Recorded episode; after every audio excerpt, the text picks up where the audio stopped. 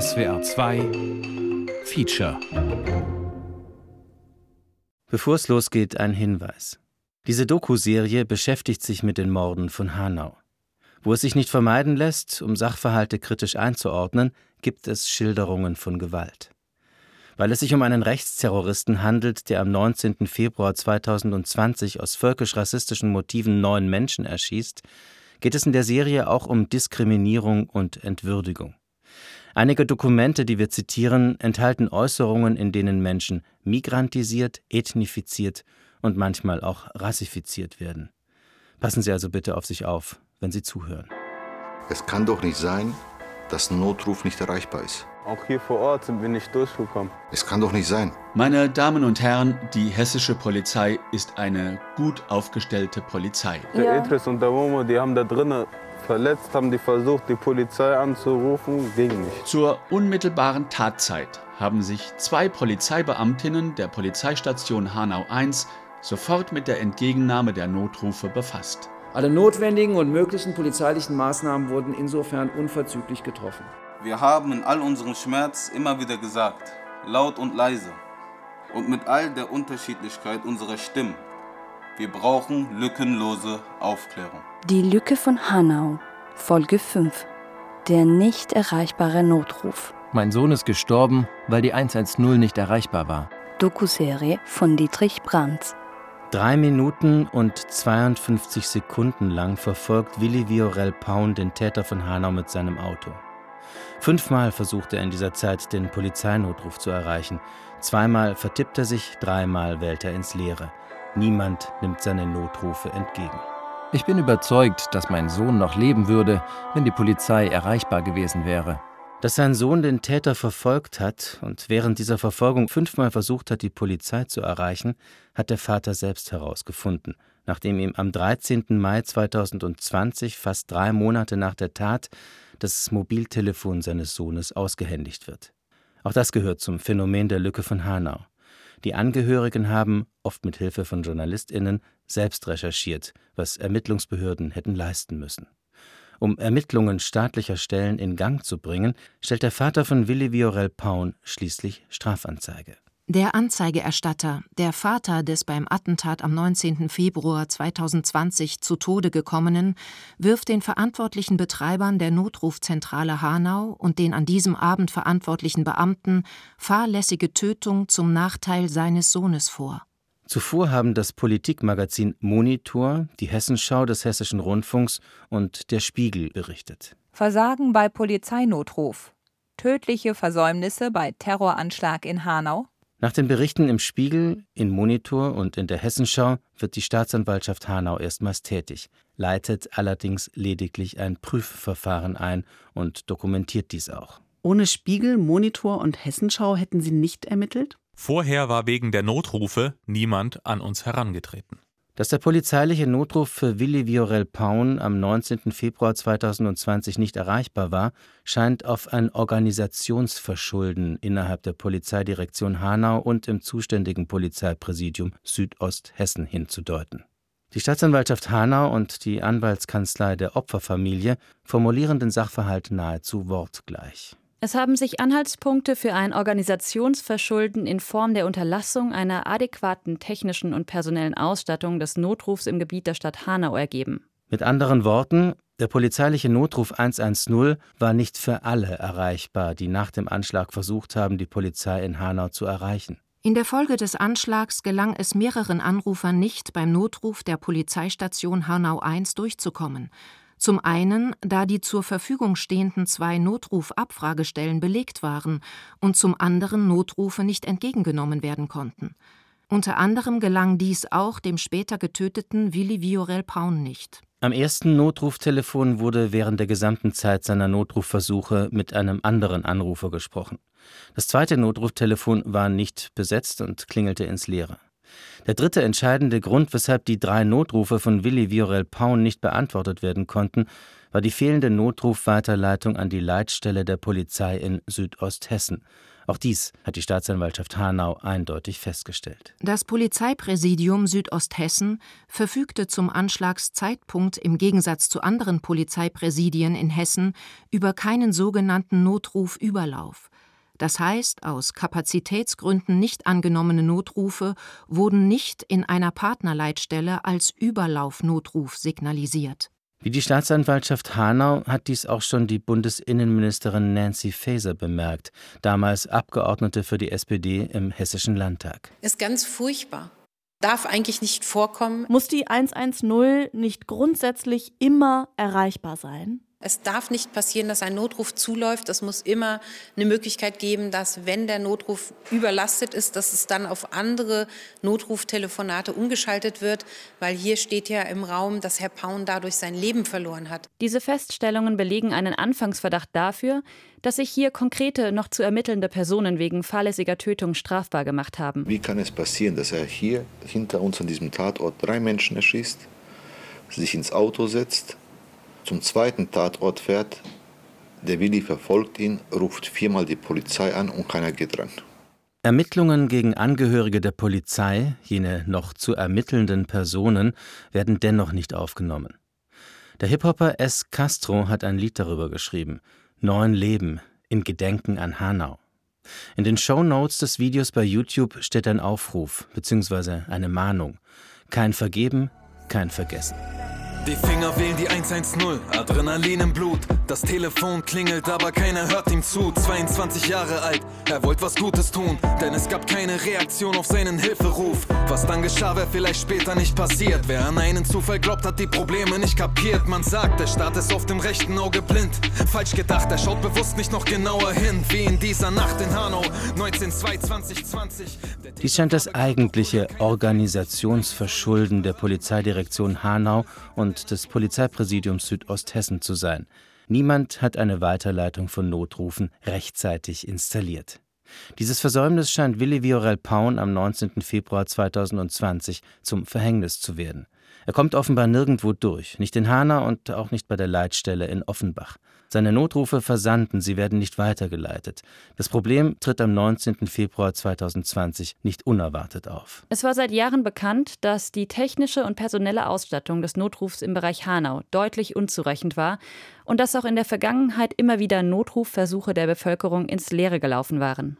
Muss eine Polizeidirektion oder ein Polizeipräsident nicht Sorge dafür tragen, dass der Notruf 110 jederzeit erreichbar ist?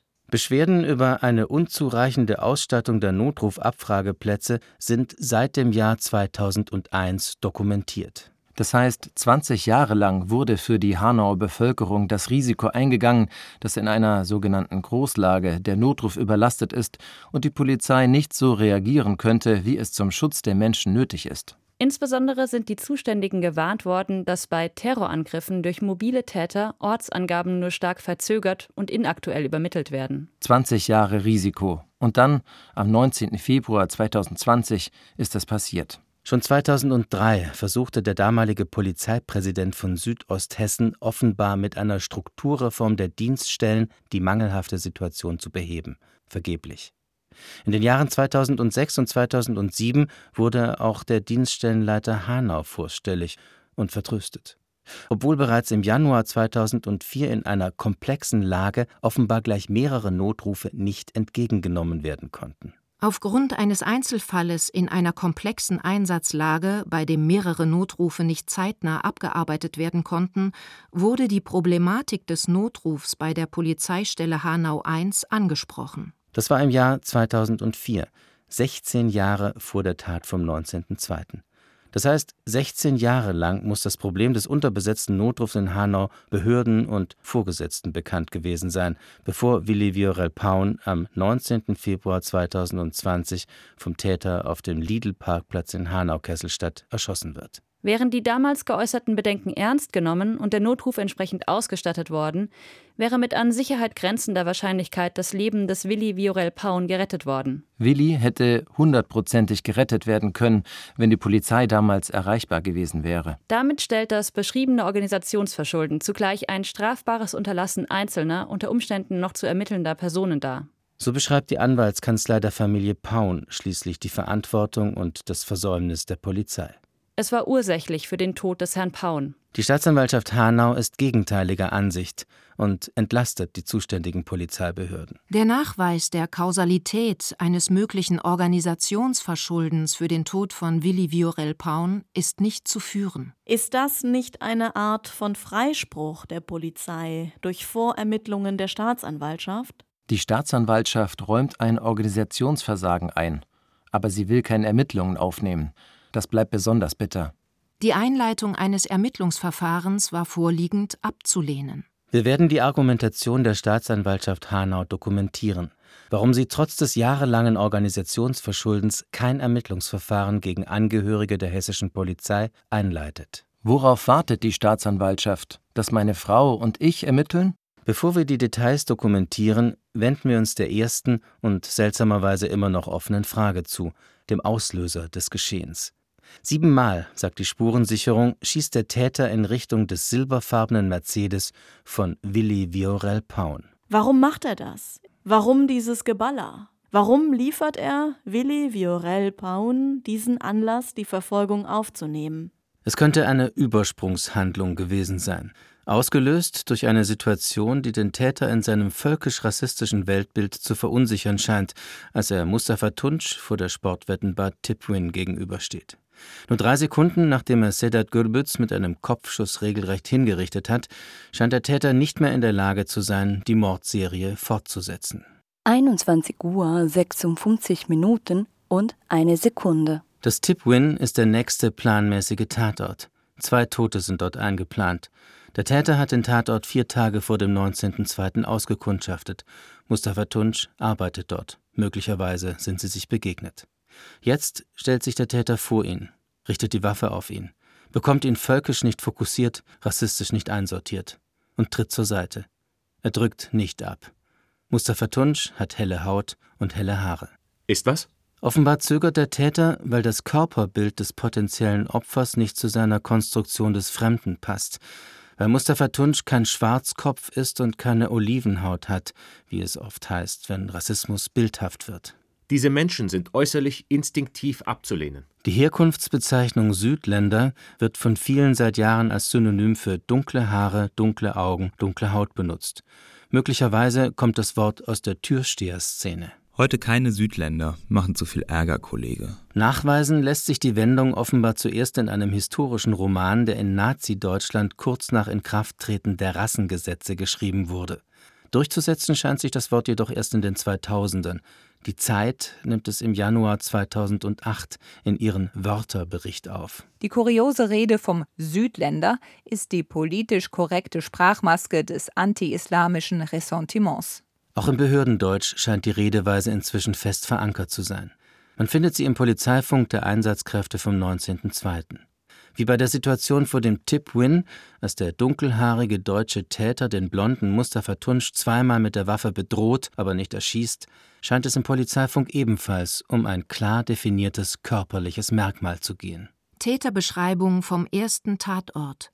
Männliche Person, dunkle Haare, vermutlich türkischer oder südländischer Herkunft. Das erste Kriterium beim Racial Profiling ist offenbar die Haarfarbe. Dunkle Haare, südländischer Herkunft. Es scheint lange zu dauern, gemäß den uns vorliegenden Dokumenten offenbar zwei Stunden und 25 Minuten, gerechnet ab dem ersten angenommenen Notruf in der Polizeistelle Hanau I, bis über Polizeifunk an alle Einsatzkräfte das Bild eines Täters mitgeteilt wird, der nicht südländischer Herkunft ist. Täterbeschreibung über Videokamera.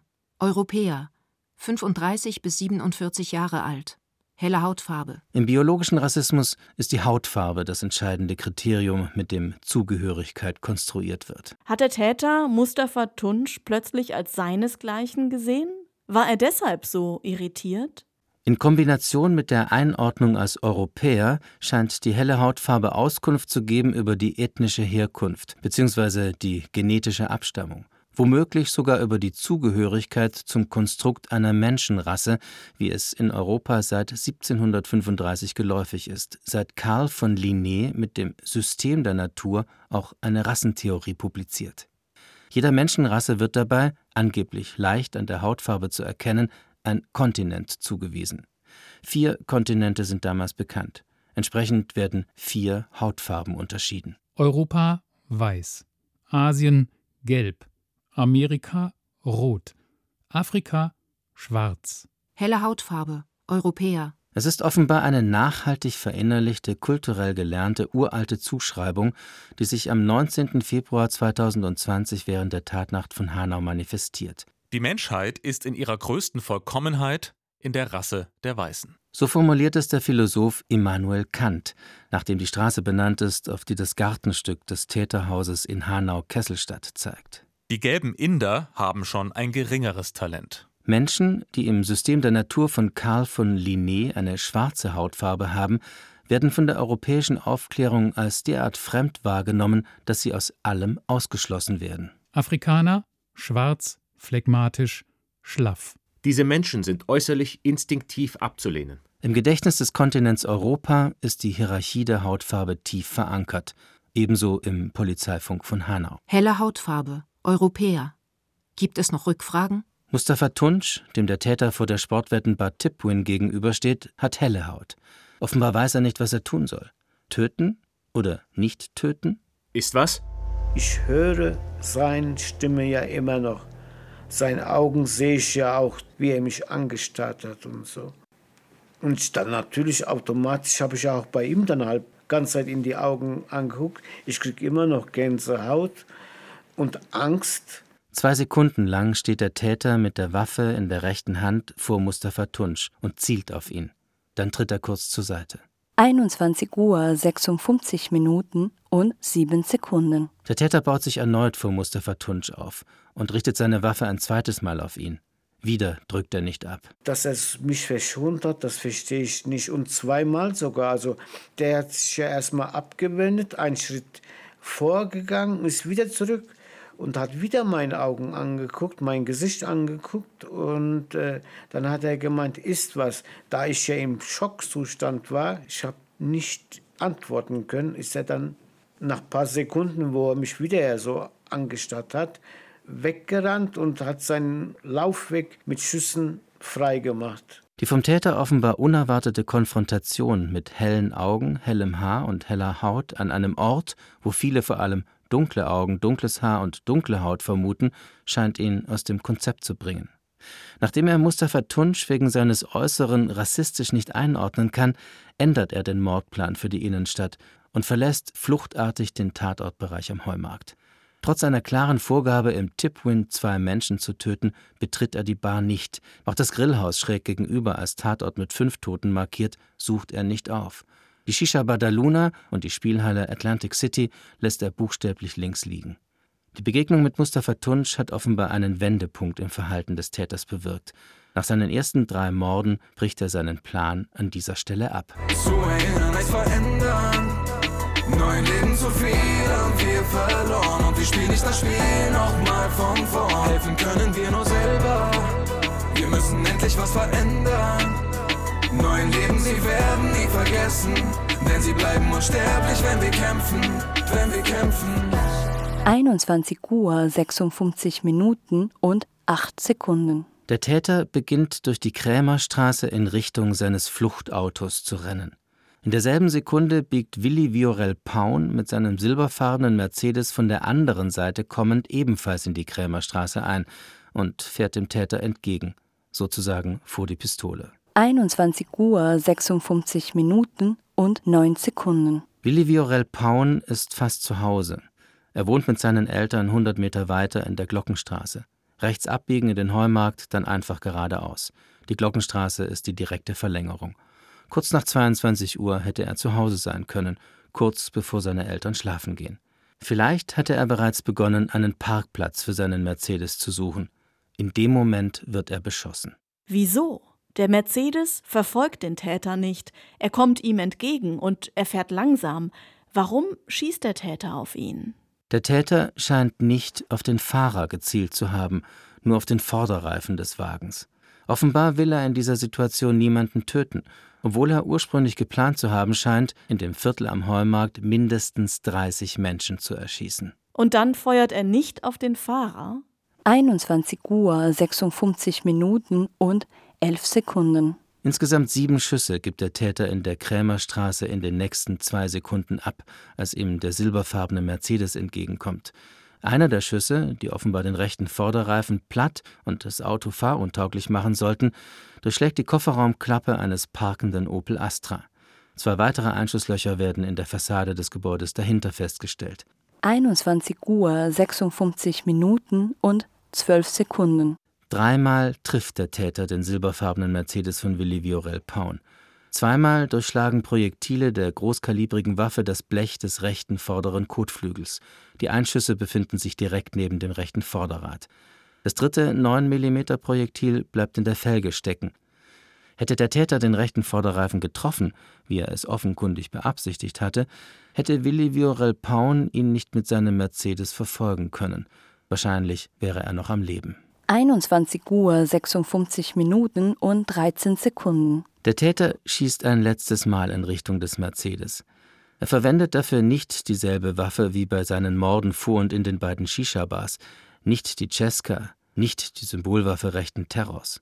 Für diese Schüsse auf das fahrende Auto benutzte er am 19.02. zum ersten Mal seine eigene Sig Sauer P226, Aufnahmen einer Videoüberwachungskamera, angebracht an der Außenfassade des Tipwin, zeigen, der Täter schießt aus der Laufbewegung heraus auf das Auto und verfehlt den rechten Vorderreifen lediglich um wenige Zentimeter. 21 Uhr 56 Minuten und 15 Sekunden. Willi Viorel Paun bremst den Wagen ab.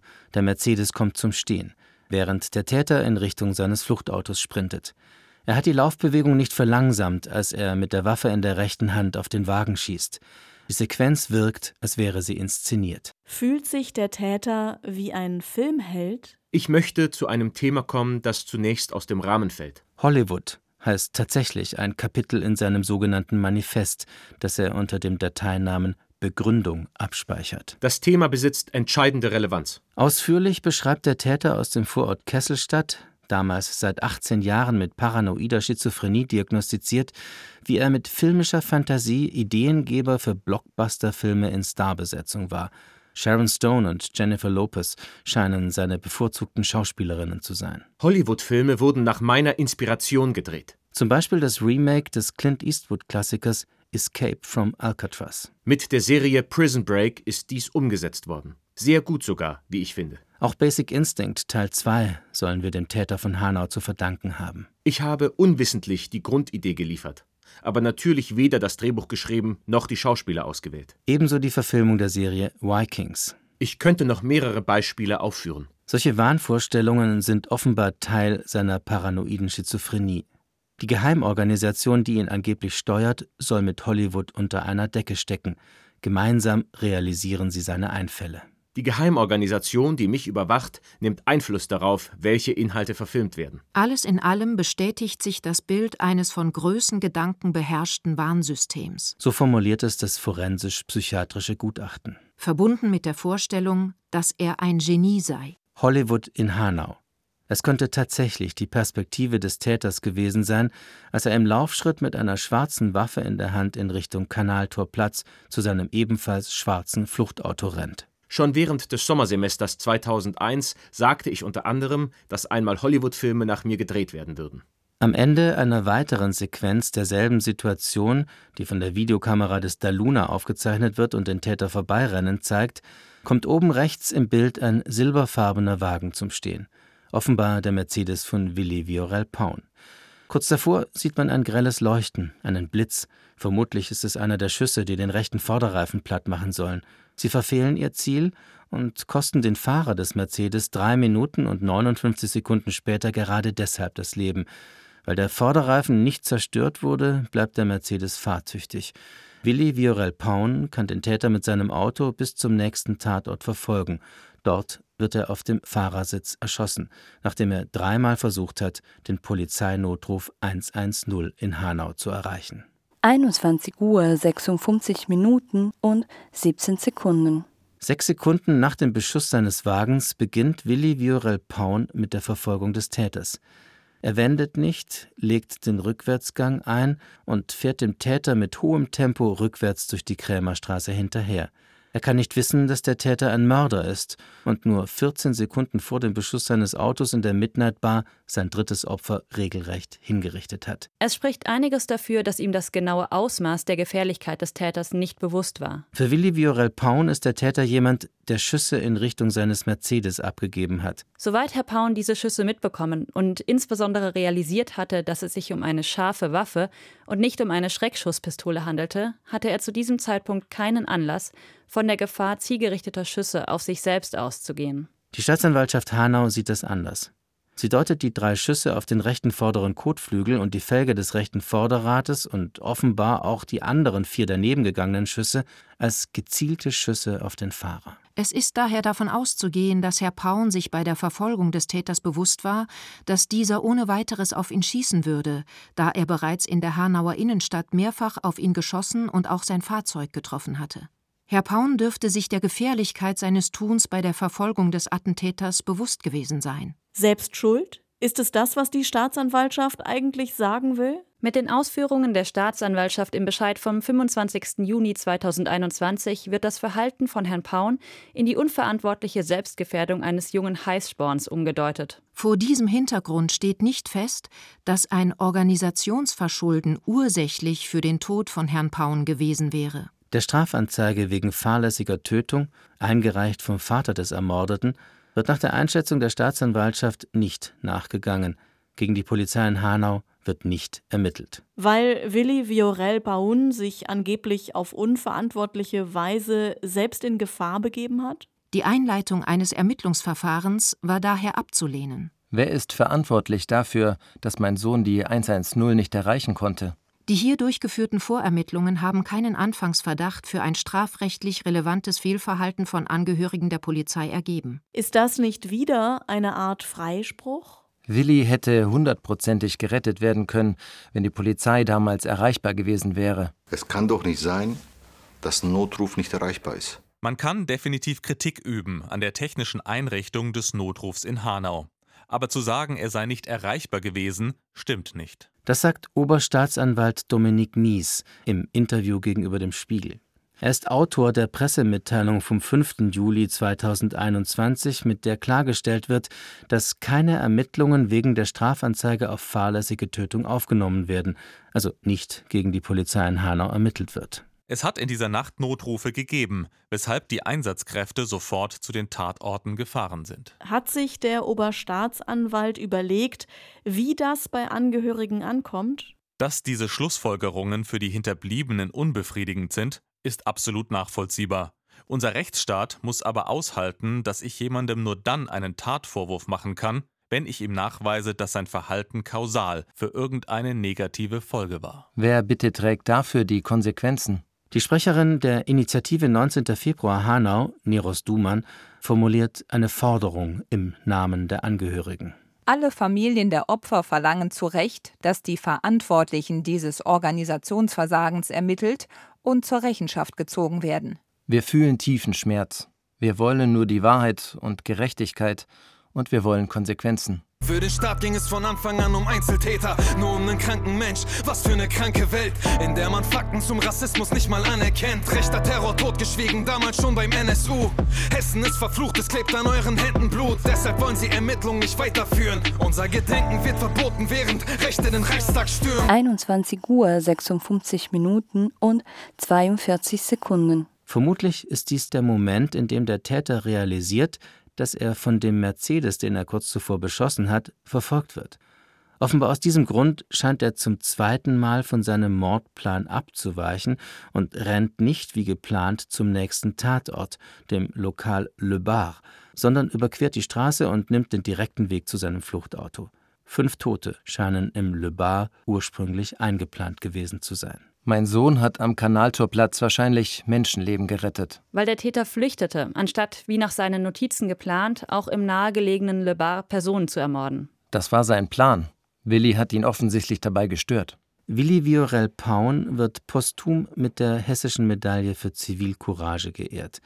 Der damalige Ministerpräsident Volker Bouffier übergibt sie am 18. Juni 2021 dem Vater, stellvertretend für dessen Sohn. Weil er sich selbstlos, mutig und entschlossen für seine Mitmenschen eingesetzt hat. Niculescu Paun und seine Frau Julia, die Eltern des Opfers, kommen in den ersten Monaten nach dem Anschlag jeden Tag zum Tatort am Kurt-Schumacher-Platz in Hanau-Kesselstadt, wo ihr Sohn erschossen wurde.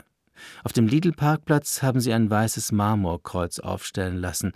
In schwarzer Gravur steht dort für den Helden Willi Viorel Paun, weil er den Täter verfolgte. Zigeuner mit Zivilcourage. Dies scheint eine Polizeikraft in Hanau über den Sohn von Niculescu Paun gesagt zu haben. Wer hat das in diesem Kontext gesagt? Waren es Personen in Uniform, also Beamtinnen oder Beamte? So wird der Vater des Opfers im Hanau-Untersuchungsausschuss des Hessischen Landtags gefragt. Es waren Leute in Uniform, die unterhielten sich miteinander. Es hieß, das ist der Vater des Zigeuners mit Zivilcourage. Ich habe den Sinn dahinter nicht verstanden. Ich wusste damals noch nicht, dass mein Sohn den Täter verfolgt hatte. 21 Uhr 56 Minuten und 59 Sekunden. Der silberfarbene Mercedes von Willi Viorel Paun wird von der Videoüberwachung am Gloria-Palais erfasst und ist am Kanaltorplatz nachweisbar.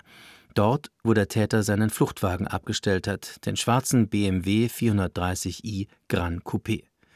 Der Verfolger im Mercedes scheint zu erkennen, dass der Täter zum Fluchtauto rennt. Dritte Parklücke von rechts, Fahrstreifen statt auswärts. 21 Uhr 57 Minuten und 0 Sekunden. Willi Viorel Paun stellt seinen Mercedes vor das Fluchtauto des Täters und hindert ihn am Ausparken.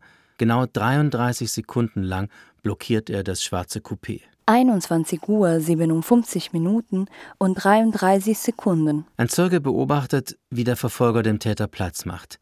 Den Grund, warum Willi Viorel Paun die Ausfahrt für den BMW freigibt und damit die klare Möglichkeit zur Flucht, scheint nicht ersichtlich gewesen zu sein. Jedenfalls wird kein Grund berichtet. 21 Uhr 57 Minuten und 34 Sekunden. Das Fluchtauto des Täters verlässt die Parklücke, fährt durch den Kreisverkehr am Kanaltorplatz Richtung Westen. Der silberfarbene Mercedes von Willi Viorel Paun folgt im Abstand von vier Sekunden. Nach dem Kreisverkehr schließt er auf, verkürzt den Abstand auf drei Sekunden und scheint die Distanz bei überhöhter Geschwindigkeit beizubehalten, bis beide am Kurt-Schumacher-Platz in Kesselstadt ankommen, wo der Täter weitere sechs Menschen tötet, darunter seinen Verfolger. 21 Uhr 57 Minuten und 54 Sekunden. Nachdem Willi Viorel Paun die Unterführung stadtauswärts passiert hat und sich auf der Philippsruher Allee befindet, einer sehr langen, geraden Straße, versucht er zum ersten Mal den Notruf 110 der Polizei in Hanau zu erreichen. Mein Sohn hat die Nummer gewählt, die auf jedem Polizeiwagen steht. Ein Anrufversuch ist auf den Notrufaufzeichnungen der Polizeidienststelle Hanau I nicht feststellbar. Wieso wird Willis Notruf von der Polizei nicht erfasst? Die Staatsanwaltschaft Hanau scheint einem Ermittlungsergebnis im BKA-Bericht vom 16. Oktober 2020 zu folgen, der feststellt, dass Willi Viorel Paun zwar versucht habe, in dieser Sekunde einen Notruf abzusetzen, dieser in der Polizeistelle Hanau I jedoch nicht in den Notruflisten enthalten sei. Der Anruf scheint nicht erfolgreich gewesen zu sein, da dieser nicht bei den gesicherten Notrufen zum Tatgeschehen in Hanau aufgeführt war. Die Uhrzeit des ersten Notrufversuchs ist verbürgt. Man kann sie bläulich leuchtend auf dem Display des Mobiltelefons von Willi Viorel Paun sehen. Es gibt Screenshots, man findet sie im Netz. Alle seine Notrufe sind auf die Sekunde genau dokumentiert. Nur bei der Polizeidienststelle 1 in Hanau scheinen sie unauffindbar zu sein. Ein Grund hierfür konnte technisch nicht eindeutig geklärt werden. Warum wurden Willis Notrufe dort nicht gespeichert? Der Innenminister des Landes Hessen, Peter Beuth, hat dazu auf einen dringlichen Berichtsantrag der Partei Die Linke am 11. Februar 2021 im Innenausschuss des Hessischen Landtags erklärt, wie die Speicherung bzw. Sicherung von Notrufen in diesem Fall läuft, nämlich von Hand und nicht immer. Notrufe werden in Hanau nicht automatisch gespeichert und es werden nicht alle gespeichert. Die Sicherung von Notrufen erfolgt nur im Bedarfsfall und muss innerhalb von 90 Tagen manuell durchgeführt werden. Das heißt, die Notrufe von Willi Viorel Paun wurden in der Polizeistelle Hanau I möglicherweise deshalb nicht registriert, weil dies manuell erfolgen muss und seine Notrufe nicht von Hand gesichert wurden? Die Notrufe meines Sohnes wurden nicht im Polizeisystem registriert. Oder gehören seine drei Notrufe nicht zu den gesicherten Anrufen, weil in Hanau nur solche Notrufe automatisch aufgezeichnet werden, die von einer Beamtin oder einem Beamten persönlich entgegengenommen wurden? Auch dazu hat der hessische Innenminister Peter Beuth im Innenausschuss des Landtags die entsprechende Auskunft erteilt. Technisch bedingt erfolgt eine automatische Aufzeichnung, sobald der Anruf entgegengenommen wurde. Und was passiert mit Notrufversuchen, wenn jemand nicht durchkommt, so wie Willi Viorel Paun? Werden Notrufversuche grundsätzlich nicht registriert? Hinsichtlich eingehender Notrufe bei der Polizeistation Hanau I wurde festgestellt, dass sich auf den mit Stand 15. April 2020 vorliegenden Sicherungen der Notrufe keine eingehenden Anrufe des Opfers finden. Aus der Erklärung des hessischen Innenministers scheint hervorzugehen, dass die drei gescheiterten Notrufe von Willi Viorel Paun deshalb nicht registriert wurden, weil es sich aus Sicht der Polizei um bloße Anrufversuche gehandelt hat. Daten zu Anrufversuchen liegen nicht vor. Da in den Aufzeichnungen der Polizeidienststelle Hanau I offenbar kein Anrufversuch von Willi Viorel Paun dokumentiert worden ist, lässt die Staatsanwaltschaft Hanau im Rahmen der Vorermittlungen das Mobiltelefon des Opfers technisch untersuchen und dabei auch gleich die Daten des Netzanbieters prüfen. Nach erfolgten Abklärungen mit dem Hessischen Präsidium für Technik und dem Polizeipräsidium Südosthessen. Das Ergebnis, das die Staatsanwaltschaft schließlich zuerst den Angehörigen, dann der Presse mitteilt, lautet negativ. Keine Datenspur, die darauf schließen ließe, dass Willi Viorel Paun den Notruf der Polizei mit seinem Mobiltelefon technisch erreicht hat. Eine Auswertung des Mobiltelefons des Herrn Paun erbrachte keine Klärung, ob es tatsächlich eine Verbindung zum Polizeinotruf 110 aufbaute oder eine solche aus technischen Gründen nicht zustande kam. Es gibt keinerlei Hinweis, dass Willis Handynetz versagt hat. Entsprechende Daten wurden durch das Mobiltelefon nicht registriert. Sind die sekundengenauen Uhrzeiten der drei Notrufe nicht im Verlauf des Mobiltelefons gut sichtbar gespeichert? Auf dem Screenshot des Smartphones von Willi Viorel Paun, den der Vater Niculescu am 14. Mai 2020, einen Tag nachdem er von Ermittlungsbehörden das Mobiltelefon seines Sohnes erhalten hat, zum ersten Mal der Presse zeigt, ist deutlich zu sehen, fünf Notrufversuche sind im Verlauf des Mobiltelefons gespeichert. Entsprechende Daten wurden also sehr wohl durch das Gerät registriert. Fünfmal hat Willi versucht, die Polizei anzurufen. Dreimal die 110. Zweimal hat er sich offensichtlich vertippt, aber dreimal hat er die 110 gewählt. Die Staatsanwaltschaft Hanau scheint zu mutmaßen, dass die drei korrekt gewählten Notrufversuche lediglich lokal auf dem Mobiltelefon gespeichert wurden und gar nicht rausgingen, weshalb sie folglich nicht bei der Polizeistelle Hanau I hätten eingehen oder durchkommen können. Sein Handynetz war von Vodafone. Er war mitten in der Stadt.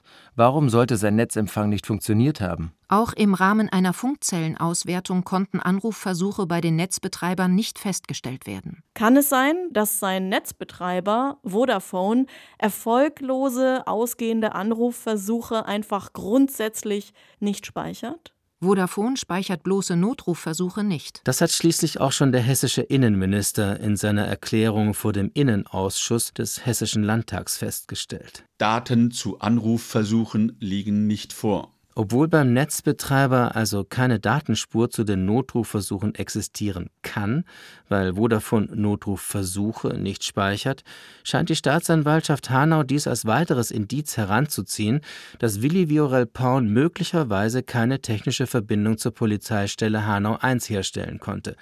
Der Zweifel scheint juristisch zu genügen, um eine Strafanzeige wegen fahrlässiger Tötung, die sich hauptsächlich gegen Angehörige der Hanauer Polizei richtet, zurückweisen zu können.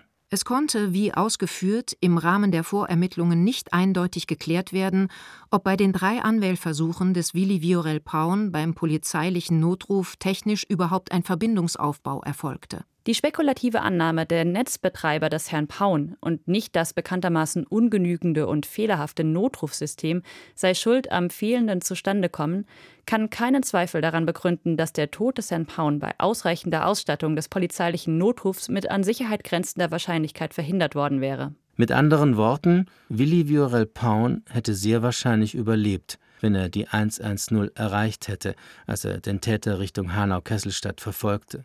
Das ist die Ansicht der Anwaltskanzlei der Familie Paun in ihrer Beschwerde gegenüber der Staatsanwaltschaft Hanau.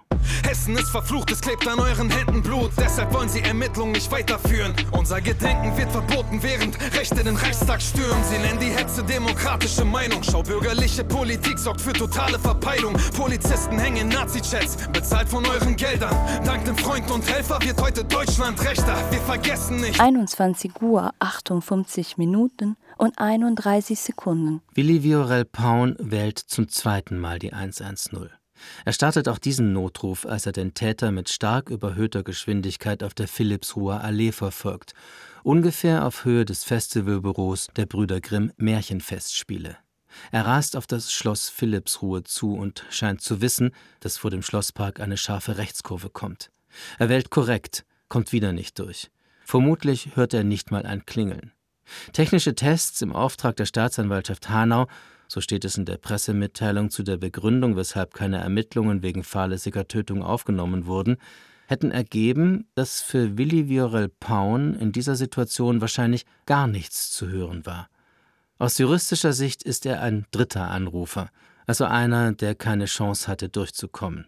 Eine Testung der Abteilung Zentrale Dienste des Polizeipräsidiums Südosthessen ergab, dass ein dritter Anrufer aus dem Vodafone-Netz weder ein Besetzt noch ein Freizeichen hörte, sondern schlicht Stille. Und mein Sohn hatte Vodafone. Schlicht Stille scheint der Vodafone-Nutzer gehört zu haben, als er den Täter verfolgt und dabei versucht, die Polizei in Hanau zu erreichen. Möglicherweise nutzt er deshalb, weil er kein Signal empfängt, offenbar nicht durchkommt, nach der scharfen Rechtskurve vor dem Schlosspark die nächste jedoch kurze Gerade für den nächsten Notrufversuch, nur 13 Sekunden später. 21 Uhr 58 Minuten und 44 Sekunden. Er verwählt sich, tippt 11 statt 110. Vielleicht, weil sofort nach der kurzen Geraden eine scharfe Linkskurve folgt. Aus Sicht der Staatsanwaltschaft scheint es sowieso nicht von größter Relevanz zu sein, ob Willi Viorel Paun tatsächlich den polizeilichen Notruf in Hanau erreicht, da der 22 Jahre alte Paketzusteller mit rumänischem Pass den Anweisungen der deutschen Polizei möglicherweise gar nicht gefolgt wäre, wie die Staatsanwaltschaft Hanau in ihrer Mitteilung an die Presse schreibt. Grundsätzlich spricht natürlich eine gewisse Wahrscheinlichkeit dafür, dass Sicherheitsempfehlungen der Polizei vom Bürger auch angenommen werden. Es erscheint bei verständiger Würdigung zudem durchaus naheliegend, dass Herrn Paun in diesem Fall seitens der Polizei empfohlen worden wäre, eine Eigengefährdung zu unterlassen.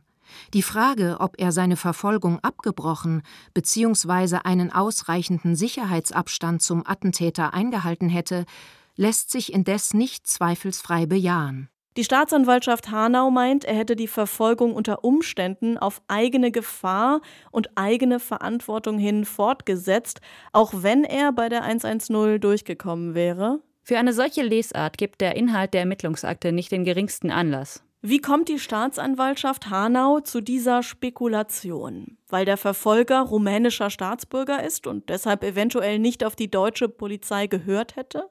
Es ist unerträglich, dass ihm unterstellt wird, er hätte die Aufforderung der Polizei nicht ernst genommen. Auch das weitere Verhalten während der Verfolgung spricht dafür, dass es Herrn Paun nicht um eine eigenhändige Beendigung der Flucht des Täters um den Preis eigener Gefährdung ging, sondern vor allem um ein Informieren der Behörden. Mein Sohn hat bis zur letzten Minute an die Polizei geglaubt. Hätte er den polizeilichen Notruf erreicht, wäre insofern das Ziel des Vorgehens des Herrn Paun erreicht gewesen, ein weitgehender Rückzug aus der Gefahrensituation die logische Folge gewesen. Ganz anders als die Anwaltskanzlei der Familie Paun sieht es die Staatsanwaltschaft Hanau, ohne jedoch Gründe für ihre alternative Annahme zu nennen. Es lässt sich keine gesicherte Aussage dazu treffen, wie Willi Viorel Paun sich verhalten hätte, wenn es ihm gelungen wäre, einen Polizeibeamten am Notruf zu erreichen. Sind staatsanwaltschaftliche Spekulationen juristisch überhaupt zulässig? Die pauschale Annahme, Herr Paun hätte eine Warnung durch die Polizei, Eigengefährdungen zu unterlassen, möglicherweise ignoriert, verbietet sich.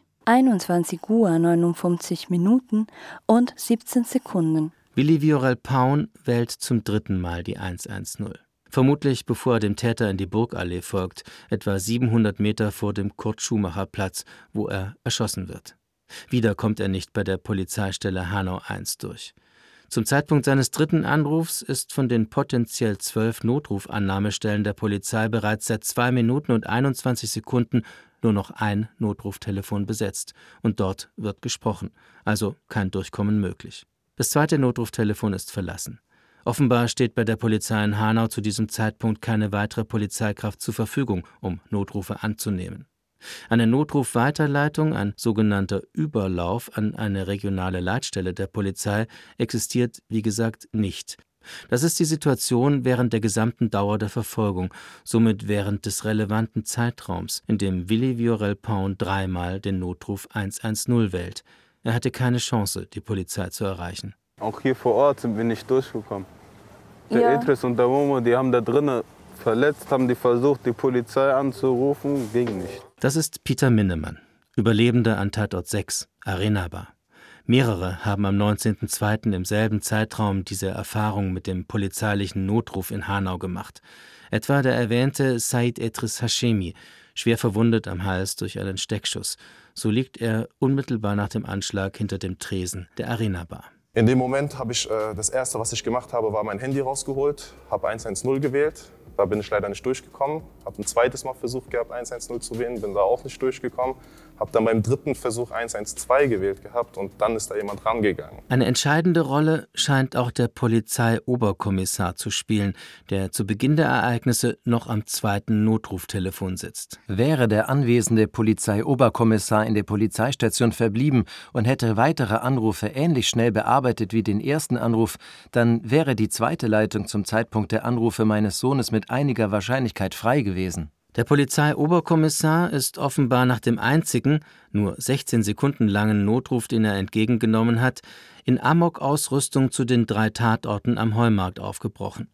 Ab diesem Moment klingelt das zweite aktive Notruftelefon der Polizei Hanau deutlich hörbar auf dem Mitschnitt des ersten Telefons ins Leere. Warum hat er seinen Platz verlassen? Hat er das selbst entschieden? Dieser Polizeioberkommissar hätte meinem Sohn jene Mitteilung machen können, die sein Leben gerettet hätten. Selbstverständlich würde man, würde man dann am Telefon äh, so jemandem raten, sich da zunächst einmal zurückzuhalten, weil ja die Gefahrensituation natürlich erstmal nicht abzuschätzen ist. Das sagt Sebastian Fiedler, Vorsitzender des Bundes Deutscher Kriminalbeamter, hier in einem Bericht des Hessischen Rundfunks. Also in Zweifelsfällen würden wir immer den Rat geben, auf sich selber erstmal aufzupassen und erstmal zurückhaltend zu sein oder sogar die Verfolgung komplett abzubrechen. Der Polizeioberkommissar, der Willi Viorel Paun sehr wahrscheinlich in diesem Sinn informiert hätte, verlässt 56 Sekunden vor dessen erstem Notrufversuch das zweite Notruftelefon und kurz darauf die Polizeidienststelle Hanau I. Jürgen Fehler, Leiter der Polizeidirektion Hanau, wird im August 2021, gut eineinhalb Jahre nach der Tat, von einem Fernsehteam des Hessischen Rundfunks gefragt, ob es aus seiner Sicht die falsche Entscheidung war, nur eine Beamtin am Notruftelefon zu belassen und alle anderen rauszuschicken. Es war die richtige Entscheidung. Die Kollegen haben eine volle Rückendeckung. Ja, es war die richtige Entscheidung. Draußen spielt sich die Gefahr ab. Wenn Sie die Berichte lesen, wie Menschen tot in ihrem Blut lagen oder vielleicht blutend, aber dann sterbend am Boden lagen, welche Panik draußen geherrscht hat, dann müssen Sie in letzter Konsequenz zu dem Ergebnis kommen, die Polizei gehört auf die Straße und hat die Gefahr, draußen anzugehen und nicht auf eine Wache zu warten, äh, ob da noch weitere Telefonate eingehen. Mein Sohn ist gestorben, weil die Polizei nicht erreichbar war. Und es werden tatsächlich keine Ermittlungen gegen die Polizei eingeleitet wegen fahrlässiger Unterlassung mit der Folge des Todes eines 22 Jahre alten Mannes? 21 Uhr 59 Minuten und 56 Sekunden. Nachdem Willi Viorel Paun mit seinen Notrufen bei der Polizeistation Hanau I dreimal nicht durchgekommen ist, versucht er es ein letztes Mal. Vermutlich befindet er sich auf der Karlsbader Straße, etwa 100 Meter vor dem Kurt-Schumacher-Platz. Er vertippt sich, wählt 111. 15 Sekunden später wird er erschossen. Dann der Innenminister sagt, exzellente Polizeiarbeit, ich gratuliere. Und das alles sagt er, ohne rot zu werden. 22 Uhr und 6 Sekunden. Willi Viorel Paun erreicht den Lidl-Parkplatz am Kurt-Schumacher-Platz. Der Täter im schwarzen BMW bremst seinen Verfolger im Mercedes aus. 22 Uhr und 11 Sekunden. Der Täter geht zu dem hinter seinem BMW zum Stehen gekommenen Wagen und erschießt den Fahrer durch die Windschutzscheibe. Das Foto des silberfarbenen Mercedes, die Windschutzscheibe hastig abgedeckt mit goldglänzender Rettungsfolie, beides effektvoll beleuchtet von einer Laterne auf dem Lidl-Parkplatz, wird zu einem ikonischen Pressefoto der Tatnacht. 22 Uhr und 12 Sekunden. Als der Täter an der Fahrerseite des Wagens von Willi Viorel Paun vorbeigeht, gibt er zwei weitere Schüsse ab. Der Motor des Mercedes läuft noch. 22 Uhr und 13 Sekunden. Mit schnellen Schritten geht der Täter vom Lidl-Parkplatz zum Gebäudekomplex am Kurt-Schumacher-Platz 10. Dort erschießt er im Kiosk 24-7 Ferhat Unvar, Mercedes Kirpatsch, Gökhan Gültekin und anschließend in der Arena-Bar Said Nessar Hashemi und Hamza Kurtovic. Wenn mein Sohn der Polizei Informationen zum Täter hätte geben können, dann hätten sie möglicherweise auch das Leben der anderen Mordopfer in Kesselstadt gerettet. Hätte es zum Beispiel eine Rufumleitung für weitere Notrufe an eine Leitstelle gegeben, hätte Willi Viorel Paun der Polizei in Hanau also zum Beispiel das Aussehen des Täters, Fahrzeug, Fahrtrichtung und Nummernschild durchgeben können, dann hätte es für diese sechs Ermordeten eine Überlebenschance gegeben, meint die Anwaltskanzlei. Mindestens mit einiger Wahrscheinlichkeit wäre auch das Leben der weiteren in Kesselstadt ermordeten Personen, also der Mercedes Kerpatsch, des Ferhat Unvar, des Gökhan Gültekin, des Said Nessa Hashemi und des Hamza Kurtovic gerettet worden. Das hätten wir nicht verhindern können. Genau zwei Minuten und 58 Sekunden beträgt die Zeitspanne zwischen dem ersten Notruf von Willi Viorel Paun und dem ersten Mord im Kiosk 24-7. Die Anwaltskanzlei der Familie Paun meint, diese Zeitspanne von drei Minuten hätte unter Umständen reichen können, um die Morde zu verhindern. Auf jeden Fall hätte sie wohl gereicht, um die Polizeistreife Kinzig 1325, die wenig später inklusive einer Unterbrechung genau drei Minuten und 13 Sekunden zum Kurt-Schumacher-Platz braucht, zu den relevanten Tatorten zu dirigieren. Nicht erst das Eintreffen, sondern bereits die wahrnehmbare Annäherung der Polizeistreife, Sirenengeräusche und Blaulicht hätten dafür gesorgt, dass der Täter seine Pläne geändert hätte. Da er es anders als andere Massenmörder nicht darauf abgesehen hatte, am Ende im Kugelhagel der Polizei zu sterben, sondern sich ins elterliche Wohnhaus zurückzuziehen, hätte er seine Tat mit an Sicherheit grenzender Wahrscheinlichkeit abgebrochen und hätte nicht im Gebäudekomplex Kurt Schumacher Platz 10 befindliche Menschen kaltblütig in dem Wissen erschossen, dass spätestens vor dem Gebäude die Polizei auf ihn warten würde. In der Arena Bar, Gebäudekomplex Kurt Schumacher Platz 10, werden am 19. Februar 2020 vier Menschen verletzt und zwei getötet. Alle, weil sie davon ausgehen mussten, dass der Notausgang verschlossen sein würde und sie deshalb in der Falle sitzen. Wie kann ein Notausgang verschlossen sein und alle scheinen es zu wissen? Der vermutlich ordnungswidrig verschlossene Notausgang, der zwei Menschen das Leben kostete, wird uns in der nächsten Folge dieser Dokuserie beschäftigen. Und das Schlimme ist, der Notausgang ist nicht erst seit dieser Nacht zu. Der ist schon mehrere Jahre zu. Ich will die Wahrheit wissen. Jemand muss die Verantwortung übernehmen. Die Lücke von Hanau ist eine Produktion des Südwestrundfunks 2022. Alle Folgen finden Sie in der ARD Audiothek. Auf Einladung des Frankfurter Kunstvereins ist die Dokuserie außerdem in der Ausstellung Three Doors zu hören. Mit den Stimmen von Marie Gedin, Julia Haunks, Jordana Marsilio, Pia Masurczak, Antonia Mohr, Philine Sauvajou, Christian Batzlen, Max Bauer, Jonathan Bruckmeier, Max Knierimen, Carsten Umlauf, Rainer Volk. Und mit meiner Stimme. Ich bin Dietrich Brands. Den Sound dieser Folge haben Sonja Röder und Andreas Völzing hergestellt. Redaktion Walter Filz.